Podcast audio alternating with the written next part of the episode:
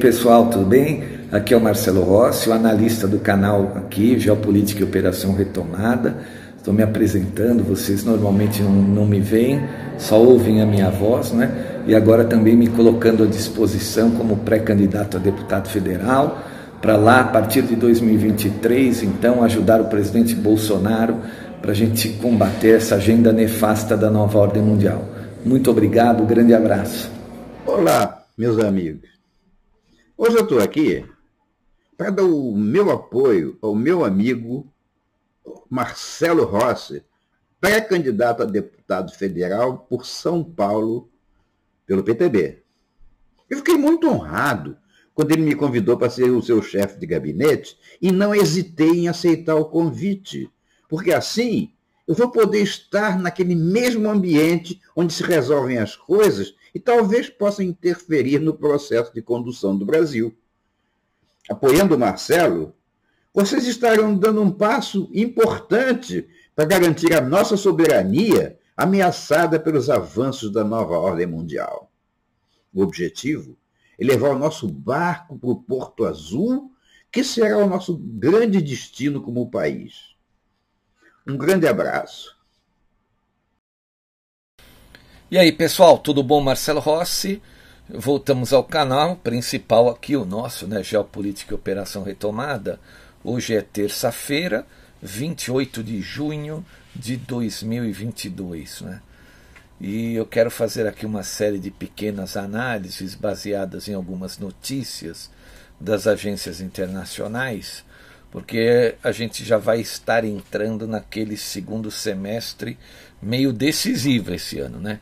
E é decisivo porque eu venho dizendo isso em vários áudios de análises é, anteriores. Tem a eleição do Brasil, que é decisiva, né? O Brasil é a cereja do bolo aí dessa nova ordem mundial financista. Tem as middle terms no, nos Estados Unidos, aonde o Partido Republicano, já livre dos traidores rinos, né?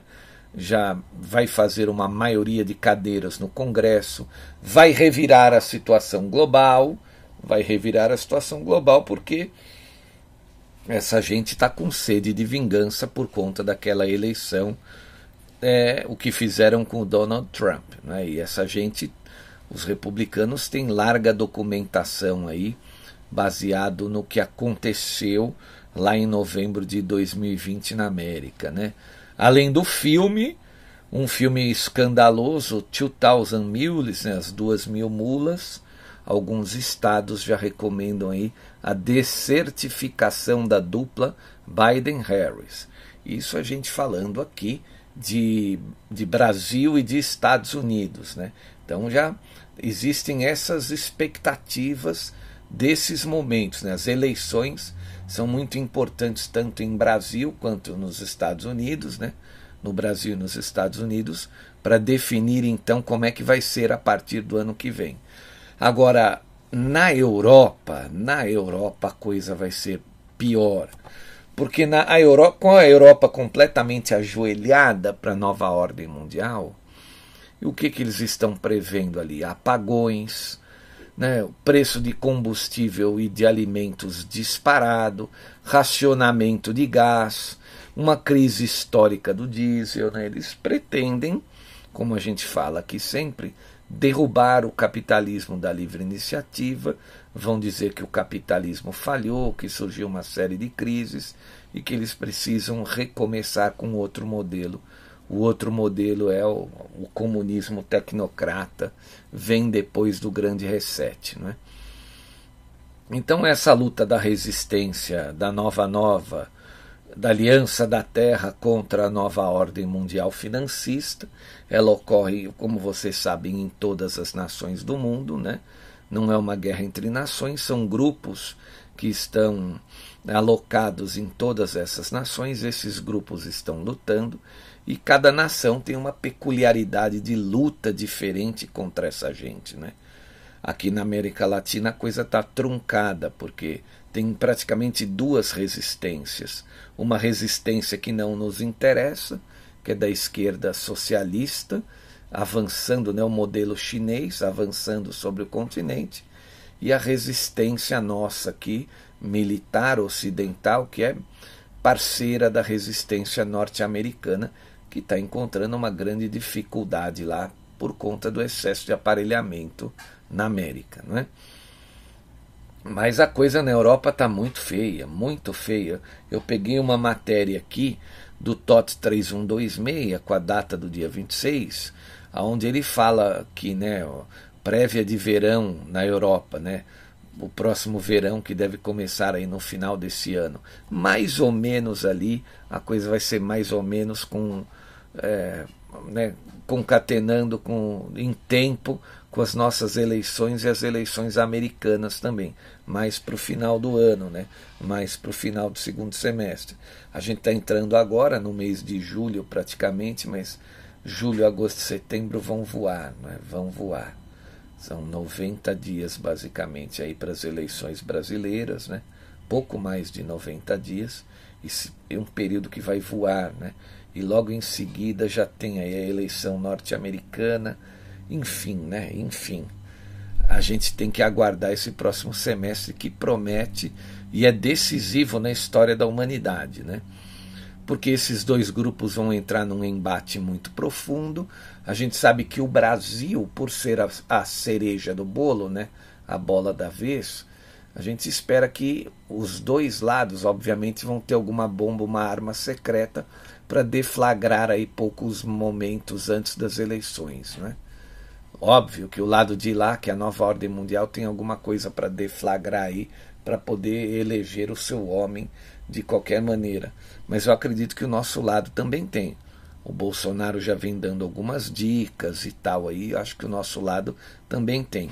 Então vou ler essa matéria sobre a Europa agora, porque na Europa, como eles praticamente já caíram de joelhos, né, já estão completamente dominados, a coisa lá vai ser bem pior. Então vamos lá, quase todo mundo já ouviu falar sobre a crise energética global em rápido crescimento, mas a maioria das pessoas supõe que essa crise acabará por desaparecer porque pensam que as autoridades têm tudo sob controle. Né? Infelizmente, isso não é uma verdade. Essa crise pegou nossos né, líderes de surpresa, obviamente que não, né? E agora muitos deles entraram em pânico porque perceberam que não haverá soluções fáceis. Décadas de negligência, corrupção e decisões tolas e idiotas do meio político nos levaram ao precipício de um pesadelo e muitos, né, a maioria, ficarão absolutamente surpresos com algumas das coisas que acontecerão aí nos próximos meses. Então, ele já está fazendo aqui uma prévia do próximo semestre, né? Aí CIS, a fonte vem de um blog chamado Colapso Econômico, The Economic Collapse. Né? Aqui nos Estados Unidos, negligenciamos o investimento adequado em nossas redes de distribuição de eletricidade por muito tempo. Agora elas estão em um ponto de ruptura generalizada. Estamos sendo avisados de que pode haver apagões contínuos, generalizados nesse verão, e a situação é particularmente terrível nos estados do centro-oeste, como Michigan. Né? Conselho de Água e Luz de Lansing, ou BWL, alertou em um comunicado de imprensa na terça-feira que a empresa está se preparando para possíveis apagões nesse verão. O Middle Continent Independent System Operator é o regulador da rede elétrica de Michigan a, a, a MISL terá de, descarga da carga se perceber a escassez de energia esperada durante os horários de pico de uso devido ao clima muito quente. O descarte da carga né, é o desligamento proposital da energia elétrica em algumas áreas de um sistema de distribuição para evitar que todo o sistema fale quando estiver sobrecarregado por alta demanda. Né. Enquanto isso, é muito provável que o preço da gasolina, do gás e do óleo diesel, especialmente dos alimentos, vai continuar subindo. Por algum tempo, a quantidade de petróleo que está sendo produzida em todo o mundo a cada dia tem sido menor do que a quantidade de petróleo que está sendo consumida em, em todo o mundo a cada dia. Né? E como resultado, os suprimentos estão ficando cada vez mais apertados. Né? avanço rápido e onde estamos. Estima-se que a demanda intrínseca esteja em torno de 103 milhões de barris por dia. Agora, devido ao crescimento da população global de 1% ao ano, além do aumento da riqueza, a demanda deve continuar crescendo aproximadamente nesse ritmo. Mas os suprimentos e o refino não estão acompanhando. Atualmente estamos produzindo cerca de 100,6 milhões de barris, refletindo a perda de cerca de um milhão de barris da Rússia e o aumento resultante dos preços já está restringindo a demanda para cerca de 101 milhões de barris né, ao ano. Quando a demanda é maior que a oferta, os preços sobem ou eventualmente haverá escassez. E às vezes as duas coisas acontecem juntas. Né? O Bank of America está nos dizendo que os estoques de petróleo atingiram um ponto perigosamente baixo e até que isso mude, os preços provavelmente vão continuar subindo. O resultado é um mercado global que, pelo segundo ano consecutivo, está subabastecido e, consequentemente, reduzindo os estoques, além da redução das reservas estratégicas aprovadas pelos políticos para tentar baixar os preços. Né? O Bank of America já está alertando que os estoques globais de petróleo caíram para um ponto perigosamente baixo, com certos suprimentos de gasolina e diesel em particular em níveis precários. À medida que nos aproximamos do pico da temporada de verão nos Estados Unidos e Europa, os estoques de petróleo dos Estados Unidos já estão 14% abaixo da média de cinco anos, né? é, enquanto os destilados, como diesel, estão 22% abaixo. Então toda essa toda essa constatação derruba a narrativa aqui da esquerda criminosa socialista brasileira de que a culpa do aumento do preço dos combustíveis, dos alimentos, etc, etc, é culpa do governo Bolsonaro. O que acontece, como todos vocês sabem, é que o presidente né, e aí os militares têm muitos inimigos internos. A nossa pátria tem muitos inimigos internos. Então, num momento em que a gente tinha que esclarecer as pessoas sobre essa turbulência internacional, né, os inimigos internos estão fomentando a queda do presidente que eles não querem. Né? Por quê? Tem muitos, né? Normalmente porque os políticos querem continuar né, com aquela, a, aquele, a, os acordos de tomar lá da cá, o leva e traz, né? querem ter sempre aquele aquela, aquela possibilidade de meter a mão. A mídia, por exemplo, ela, ela precisa dos anúncios. A mídia é um grande inimigo desse governo e do povo, porque a mídia está vendo que está morrendo. Né? É como se fosse um, um dinossauro esmurrando a porta da arca de Noé para entrar na arca, enquanto a água do dilúvio já começou a cair. Né? Já está chovendo, a arca está lá balançando e a mídia é esse dinossauro esmurrando a porta da arca para tentar entrar. Eles precisam de dinheiro, né? Eles querem fazer a propaganda do Banco do Brasil, da Caixa Econômica Federal, da Petrobras, dos Correios, né? Porque a mídia virou um elefante branco, a garotada está toda na internet, os anunciantes começaram a migrar para a internet, né? Então, como a mídia vem perdendo é, possibilidade, vem perdendo receita, eles entram num desespero, então precisam do governo e querem fazer um acordo com o governo de qualquer jeito. Então, como esse governo não faz acordo, a mídia aproveita, como é também um inimigo interno do povo brasileiro, fomenta que a culpa dessa crise toda é do Jair Bolsonaro, é do governo que está aí estabelecido para quê? Para fazer, né, tentar aí entrar dentro da cabeça, formar a opinião do povo para mudar os votos para o candidato que também está dizendo que né, ah, a culpa é do Bolsonaro, eu vou resolver. Isso é uma balela de discurso. Né? Infelizmente, essa é a verdade, infelizmente, uma boa parte do povo está completamente perdida, não tem noção. Uma parte da humanidade acha que vem para cá para se divertir. Né? Não é esse o, motivo, não é esse o objetivo da vida. Né? Então, toda essa gente que eu, eu brinco aqui, falo, faz peso em cima do planeta, ela está atrapalhando literalmente aqueles que têm uma missão, que têm um objetivo na vida, que querem estabelecer e fazer as coisas corretas. Né?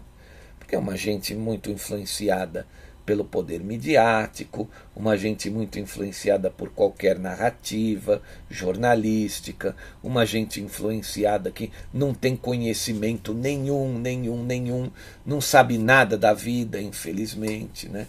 Então é um risco muito grande ainda, né? O pessoal brinca falar, ah, o Barba lá tem eleitores. Lógico que ele tem eleitores. Né? A gente sabe que ah, os institutos de pesquisa estão mentindo, estão colocando ele num patamar acima do que ele tem, mas ele tem sim um secto de eleitores. E esse secto de eleitores, obviamente, que pode crescer se, por exemplo, o presidente Bolsonaro e o ministro Paulo Guedes não fizerem algo aí à altura para impedir duas coisas que eu acho: impedir a disseminação de todo esse aumento de preços de maneira generalizada, é preciso conter isso, né? E lutar também contra o discurso midiático. Provar, né? o presidente tem que ir para a televisão, esquecer, né? na minha opinião aqui, aquela live fechada de quinta-feira, né? porque aquilo ele transmite só para a bolha de apoiadores, mas ele é o presidente da nação inteira. Então ele tem que tomar o horário que lhe cabe dentro da televisão aberta, e ele tem direito, porque é o presidente da República, e esclarecer as pessoas. Né? Ou ele vai deixar que a mídia esclareça pelo lado errado por ele. Isso não pode acontecer. E eu estou vendo essa falha na comunicação do governo. Né? Ele não pode só falar para a bolha de apoiadores, ele tem que falar para o lado de lá, porque existe uma parte do pessoal né, que ela é, são, é aquela parte, é o gado que eu chamo. Na verdade, o gado é aquele que não tem lado nenhum, é aquele que vai para um lado e vai para o outro, conforme né, a manipulação vai acontecendo. Né? É assim que funciona, infelizmente. E o presidente não pode deixar essa parte do gado migrar para o lado de lá, dando à mídia o total controle da narrativa. Para que isso não aconteça, ele tem que vir para a televisão e esclarecer toda essa situação global, esclarecer o que ele e o Paulo Guedes estão fazendo, né? Aquela, aquele teto do ICMS dos combustíveis. Né? A, gente sabe também que ele aumentou aí o Auxílio Brasil para 600 reais, o auxílio caminhoneiro, mas tem que ter mais coisas né, mais coisas, porque o homem da nova ordem mundial vai ter muito investimento aí nessas próximas eleições. Né? Todos os inimigos internos e todo o dinheiro da nova ordem mundial vai aportar nesse homem. Então o povo brasileiro tem que ter uma cabeça muito boa para segurar essa barra aí dos próximos 90 dias. Né? Vamos continuar nosso texto aqui. Eu gostaria de poder dizer a você que há esperança de que as coisas vão mudar eventualmente, né? mas nesse momento o CEO da Exxon está realmente nos alertando para esperar até cinco anos de mercado de um petróleo né, turbulento, esses, esses próximos cinco anos. Né? Os consumidores devem estar preparados para suportar até cinco anos de mercados turbulentos de petróleo disse o chefe da ExxonMobil na terça-feira, citando subinvestimentos e a pandemia de coronavírus. Os mercados de energia foram abalados pela guerra na Ucrânia, já que a Rússia reduziu algumas exportações e enfrentou várias sanções, enquanto a Europa anunciou planos para se livrar da dependência dos combustíveis fósseis russos nos próximos anos. Né? Se você acha que as coisas estão ruins agora, espere até ver o que acontecerá depois de uma próxima grande guerra estourar no Oriente Médio, com envolvimento, claro, de Israel e os Estados Unidos. Então as coisas vão realmente começar a ficar tresloucadas. Né? Falando em guerras, na Europa, uma eminente escassez de gás natural, devido à guerra da Ucrânia, provavelmente causará imensos problemas econômicos nos próximos meses para a União Europeia agora que a Rússia reduziu significativamente o fluxo do gás natural para a Alemanha, parece que os alemães em breve serão a, forçados a racionar. Né? E o Wall Street Journal está nos dizendo que as autoridades germânicas esperam uma bruta escassez de gás até dezembro, que é quando começa o inverno lá. Que absurdo, hein, gente? Os caras vão começar o inverno sem gás. O governo alemão se aproximou do racionamento de gás natural na quinta-feira, né, se aproximou, depois que a Rússia cortou as entregas ao país na semana passada em uma escalada da guerra econômica desencadeada pela invasão da Ucrânia por Moscou. Berlim desencadeou o segundo do seu plano de três etapas para lidar com a escassez de gás, depois que a gigante de energia Gazprom, controlada pelo governo russo, a maior exportadora de gás do país, estrangulou a entrega pelo gasoduto Nord Stream 1 em cerca de 60% na semana passada. As reservas de gás da Alemanha estão em 58% da capacidade e o governo agora espera uma escassez de gás até dezembro, né, que é o início do inverno lá, se a oferta não aumentar, disse o ministro da Economia alemão Robert Habeck. Eu, eu, eu coloquei isso também num outro áudio anterior, onde ele alerta para essa situação total aí de, de colapso econômico. Né? Mas a coisa vai seguindo, vai seguindo. Uh, cada dia a gente tem uma novidade, cada dia a gente tem algo que choca. Hoje nós temos aqui uma matéria, né? na, na verdade, na data de ontem, né? uma matéria da agência France Press, onde a Rússia anunciou, né? Rússia dá o primeiro calote no pagamento da dívida externa em mais de 100 anos. Isso é desde a época do Lenin, na época que o Lenin, né, que os comunistas venceram a revolução lá, o Lenin então disse que não, não tinha que pagar nada, é, que nenhuma dívida contraída pela família real, né? Que eles tinham já assassinado na época a família real, eles não tinham mais que pagar dívida nenhuma que havia sido contraída pela família real russa. Moscou nega que os, que os credores vão ficar sem receber e justifica, justifica que o bloqueio do SWIFT, né, do sistema bancário, impediu o envio das parcelas. Como é que ficou essa matéria então? Ó? Tem também uma parceria da FP com a Reuters aqui. Ó. A Rússia negou na segunda-feira, dia 27, data de ontem, que está em situação de inadimplência, embora tenha admitido que, devido às sanções internacionais, dois pagamentos não chegaram aos seus credores até o prazo limite, no domingo, dia 26. O último calote russo, como ele fala aqui, remonta a 1918, quando Lenin decidiu então não pagar as dívidas dos czares. Né?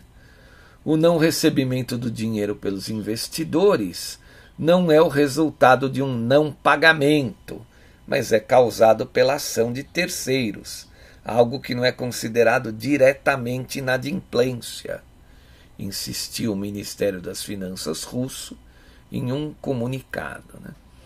As alegações sobre uma cessação do pagamento russo são absolutamente ilegítimas, enfatizou a imprensa o porta-voz do Kremlin, senhor Dmitry Peskov, referindo-se às informações divulgadas por agências de notícias que indicaram que a Rússia incorreu em inadimplência. Né?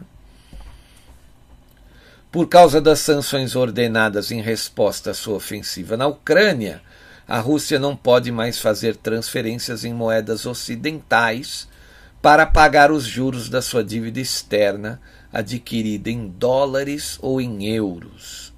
No dia 20 de maio último, a Rússia anunciou que pagou juros sobre as duas dívidas né, de 71,25 milhões de dólares e 26,5 milhões de euros, respectivamente, ou seja, sete dias antes da data prevista, para evitar que essas transferências fossem bloqueadas devido às sanções que entraram em vigor cinco dias depois. Segundo o Ministério Russo, as quantias não chegaram a ser transferidas para os credores, pois os intermediários bancários as bloquearam como resultado das sanções praticadas. Né? Desta forma, a Rússia encontra-se em situação de inadimplência desde o último domingo à noite, prazo para efetuar os reembolsos em questão. é muito provável que Moscou deixe de efetuar todos os pagamentos relacionados à sua dívida externa, programados para o restante do ano, no valor de centenas de milhões de dólares. Né? Em primeiro lugar, a gente tem que deixar claro aqui que os russos foram roubados em suas reservas internacionais de euros e dólares, né? Porque eles tiveram suas reservas congeladas. E agora, né, o pessoal está dizendo, né, os mesmos bancos alegando que eles não pagam as sanções internas, não pagam as, as suas dívidas, né, não pagam a dívida externa. Isso a gente tem que analisar com muita parcimônia para entender, então, quem efetivamente tem a razão, né? Bom, o que mais então que a gente tem aqui de notícias aí da, da, da, guerra do cume da montanha, da versão bélica entre a Rússia e a Ucrânia? O que se sabe é que parece que houve um ataque ontem contra um shopping na Ucrânia, um centro comercial em Kremenchuk, longe de qualquer área de confronto entre tropas, né, segundo os ucranianos dizem. Matéria que saiu da agência France Press pelo menos 10 pessoas morreram e mais de 40 ficaram feridas pelo impacto de um míssil russo em um centro comercial bem no centro da Ucrânia. Na segunda-feira, dia 27, foi ontem isso, anunciou o governador regional, alertando para um possível agravamento dessa situação. Dez mortos e mais de 40 feridos. Essa situação atual em Kremenchuk devido ao ataque com um míssil, disse o Dmitro Lunin, que chefia o governo regional de Poltava, na região ucraniana. Né? Os ocupantes dispararam um míssil contra um shopping onde havia mais de mil civis. Né? O shopping está em chamas e as equipes de resgate combatem o fogo. O número de vítimas é impossível de imaginar, escreveu mais cedo o presidente ucraniano Volodymyr Zelensky. Bom, eu quero fazer uma pergunta para mim e para todos aqueles que estão aí, os nossos inscritos, né? Imagina se a gente entrar em guerra, vai, vamos supor, o Brasil entra em guerra, ok? Nós estamos em guerra, vai, eu sou aqui de São Paulo. Então tem a guerra, tem mísseis sendo atirados aqui, né? Brasil em guerra. Você vai sair da tua casa para ir num shopping com o teu país em guerra? Essa é uma questão que tem que ser levantada porque eu fico imaginando a tranquilidade desses ucranianos, né? do povo ucraniano, embora todo mundo tenha o direito de viver, não estou aqui negando, mas eles estão num momento de guerra, e dentro do momento de guerra, simplesmente esse povo foi para o shopping. Ah, vamos comer o negócio do shopping, vamos no cinema. É, pô, você está em guerra, se a gente sabe que a situação está difícil, eu vou evitar circular por aí, né? Eu vou ficar aqui na minha casa, embaixo do cobertor, né? É, resguardando meu alimento, a minha água. Momento de guerra, o que a gente precisa é sobreviver, né? Você não vai querer viver, curtir a vida adoidado num momento de guerra. Então eu também, por um, por um certo ponto de vista, eu duvido um pouco dessa matéria, né? Não sei até que ponto isso é completamente verdadeiro, né? ou se é forçado a barra. A gente não sabe, né? Bom, que mais? É, matérias dessa guerra do cume da montanha. É, não temos mais nada. Ó, uma outra matéria que, que, que eu peguei aqui. O G7, isso da Reuters Internacional, vai aumentar ainda mais as sanções contra a Rússia e aplicar o teto de preço ao petróleo do país. Né? Maiores economias do mundo pretendem aumentar a pressão sobre o governo russo devido à guerra na Ucrânia. Então tá aí, mais pressão, mais aumento de preços, mais diminuição de, de, de oferta. Né? Então é, o mundo vai passar efetivamente por um segundo semestre muito difícil, né? E infelizmente as pessoas que não estão acompanhando, né? aqueles que né, estão aí vendo o jogo, né, vendo o campeonato brasileiro, querendo saber da Copa, querendo saber o que vai acontecer no próximo capítulo da novela. Né? esses aí vão ficar chocados quando entenderem então o momento que a humanidade está passando. Tem gente que nem por um nem por uma paulada na cabeça o cara olha para cima, o cara entende, né? O cara não tem preparo. A vida dele, né? Ele não, ele viveu de uma maneira tão debochada que ele não consegue mais se situar, né? Não toca um alerta na mente e no coração do cara, né? um alerta: olha, estamos passando por um momento muito difícil, a gente precisa tentar entender. Não, esse alerta não toca por conta da mais completa idiotização, desinformação. Né? É muito triste isso, é muito triste. Por isso que aqui a gente tenta oferecer essa pílula vermelha para todos os nossos inscritos. E eu sei que tem muita gente aí que nos ouve aqui e que, que repassa esses áudios, né? repassam as análises, para a gente tentar então acordar o maior número possível de pessoas. Ó.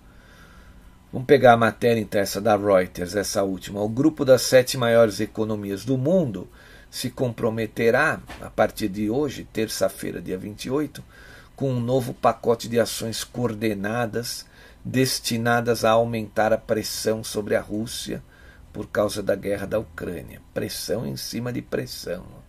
E finalizará os planos para um teto de preço para o petróleo russo, disse uma autoridade de alto escalão dos Estados Unidos na segunda-feira, dia 27. O anúncio ocorre no momento em que a Casa Branca afirma que a Rússia deu calote em seus títulos soberanos estrangeiros pela primeira vez em décadas e décadas uma afirmação que Moscou rejeita e depois da conversa virtual do presidente ucraniano Zelensky com líderes do G7 reunidos em um resort alpino no sul da Alemanha, né? Zelensky pediu aos líderes do G7 uma ampla gama de apoio militar, econômico e diplomático, de acordo com uma autoridade europeia.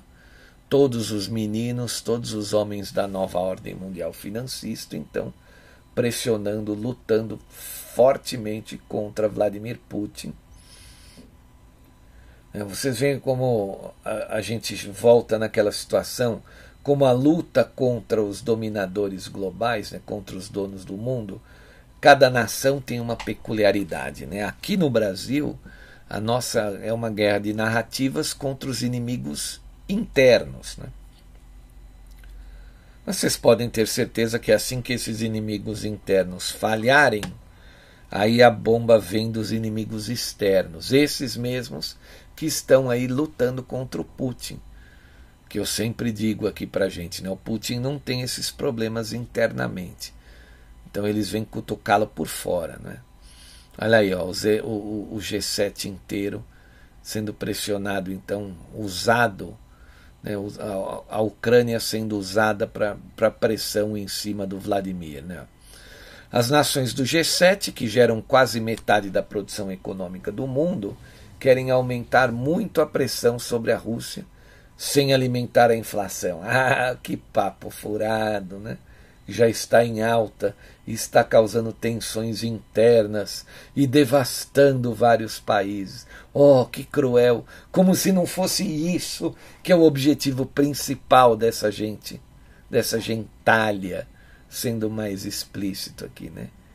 A quem eles enganam? É só só aqueles que não têm conhecimento, né?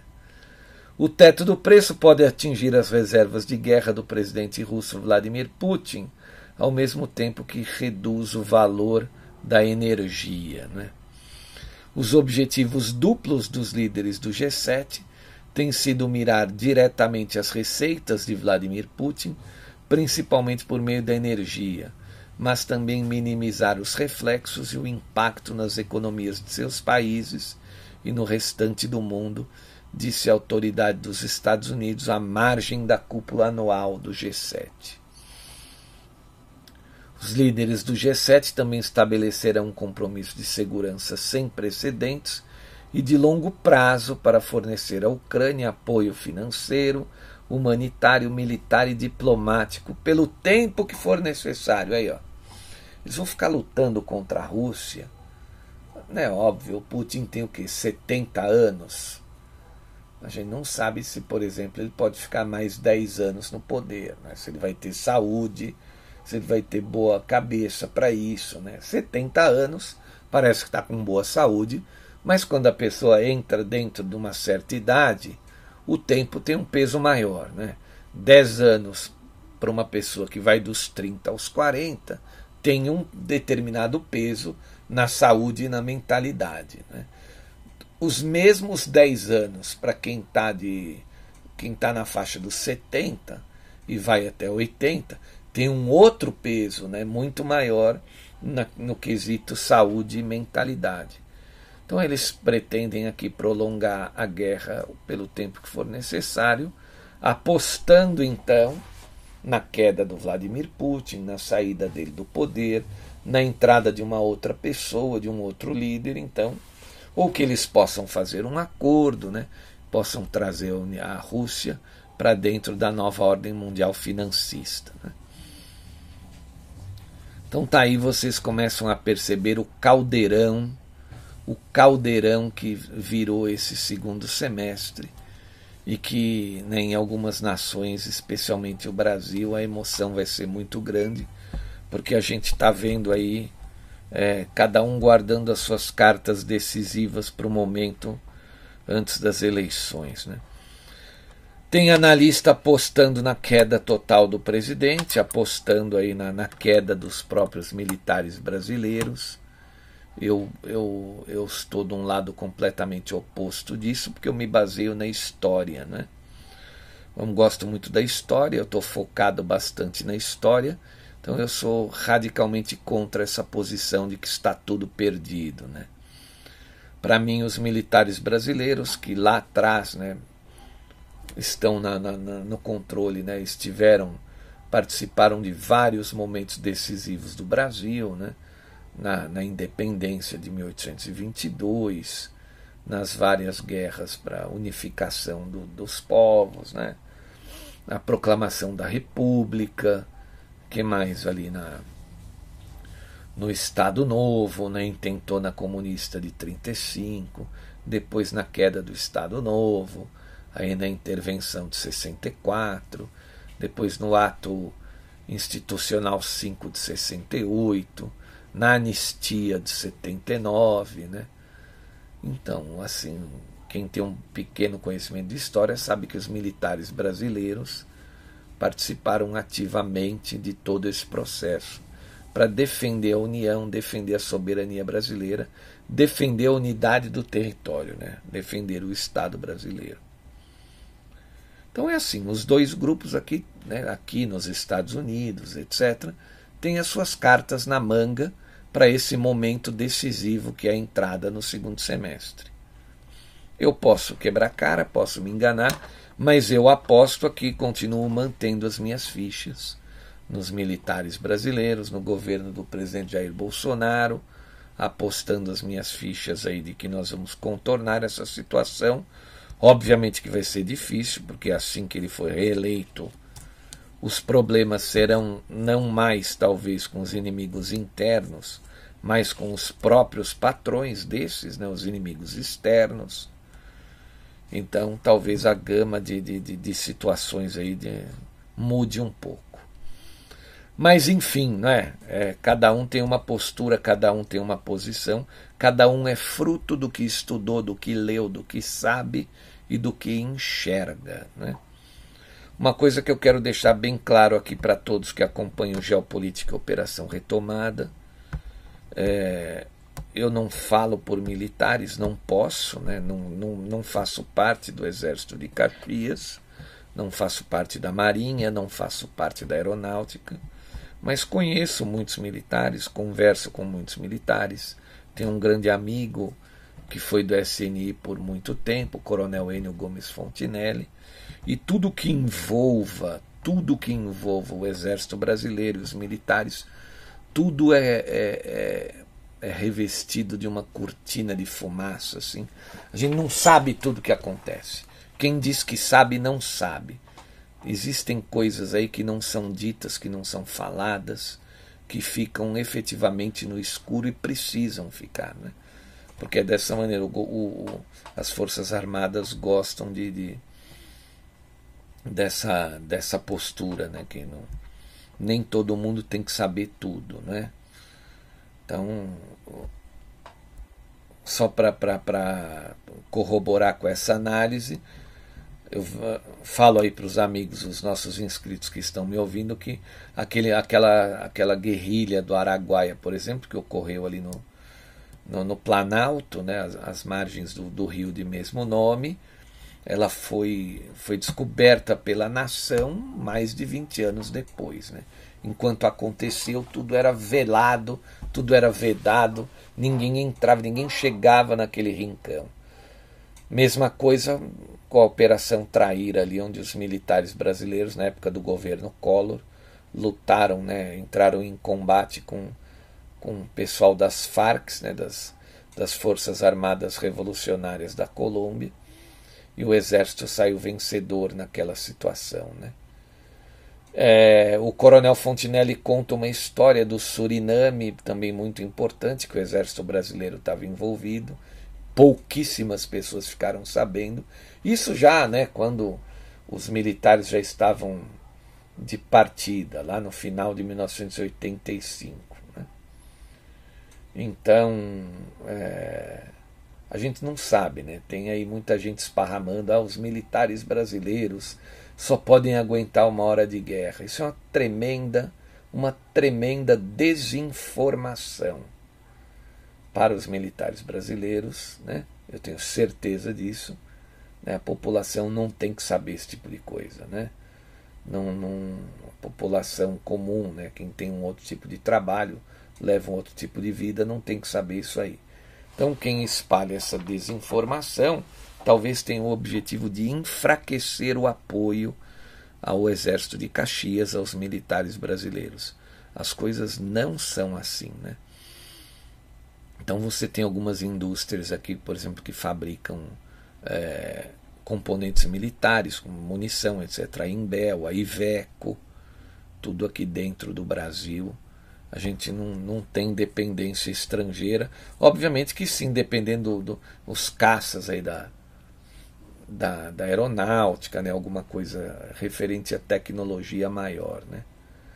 Mas, volto a dizer, não, não dá para apostar num, que, o, né, que o exército brasileiro esteja nessa franca decadência. Não acreditem nisso, isso é desinformação.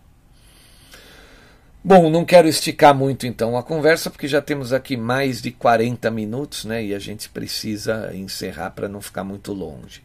Longo, né? Para não ficar muito longo. Eu quero agradecer imensamente a todos os colaboradores desse canal, os colaboradores financeiros, que são eles que vão permitindo que a gente siga diariamente fazendo as nossas análises aqui. Muito obrigado. Quem puder colaborar nesse momento, agradeço imensamente, né, com qualquer valor. Muito obrigado a todos, agradecendo também aos mais de 130 mil inscritos. Estamos quase virando aí 131 mil inscritos. Provavelmente acontecerá ainda esse mês. Né? Agradecendo a todos aqueles que compartilham os áudios, as análises, que enviam sugestões. Se você quiser adquirir o curso sobre a nova ordem mundial financista e a série de documentários sobre o regime militar brasileiro. Essa série de documentários vai te abrir muito a percepção sobre a realidade das Forças Armadas brasileiras. Né? Trabalhei cinco anos durante esse.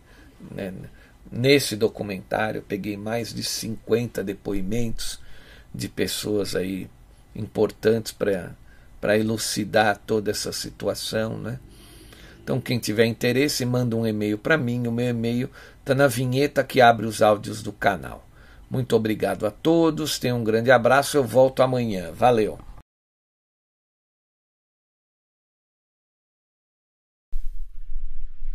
E aí, pessoal, Marcelo Rossi aqui. Eu quero convidar vocês para inscreverem-se em nosso novo canal. Na verdade, é um canal antigo que foi remodelado.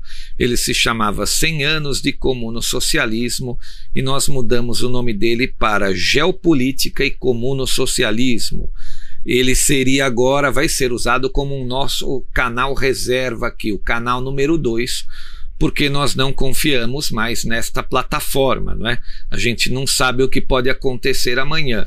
Então eu peço a todos vocês que gostam dos áudios que se inscrevam também nesse nosso segundo canal chamado Geopolítica e Comuno Socialismo.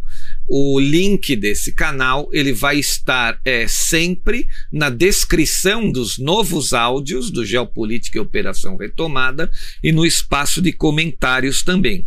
E quero também convidá-los a assistirem os vídeos históricos que estão disponíveis naquele canal é, é, um canal que foi feito para uma série que vai contar todas as tragédias que os comunistas praticaram em 100 anos, né?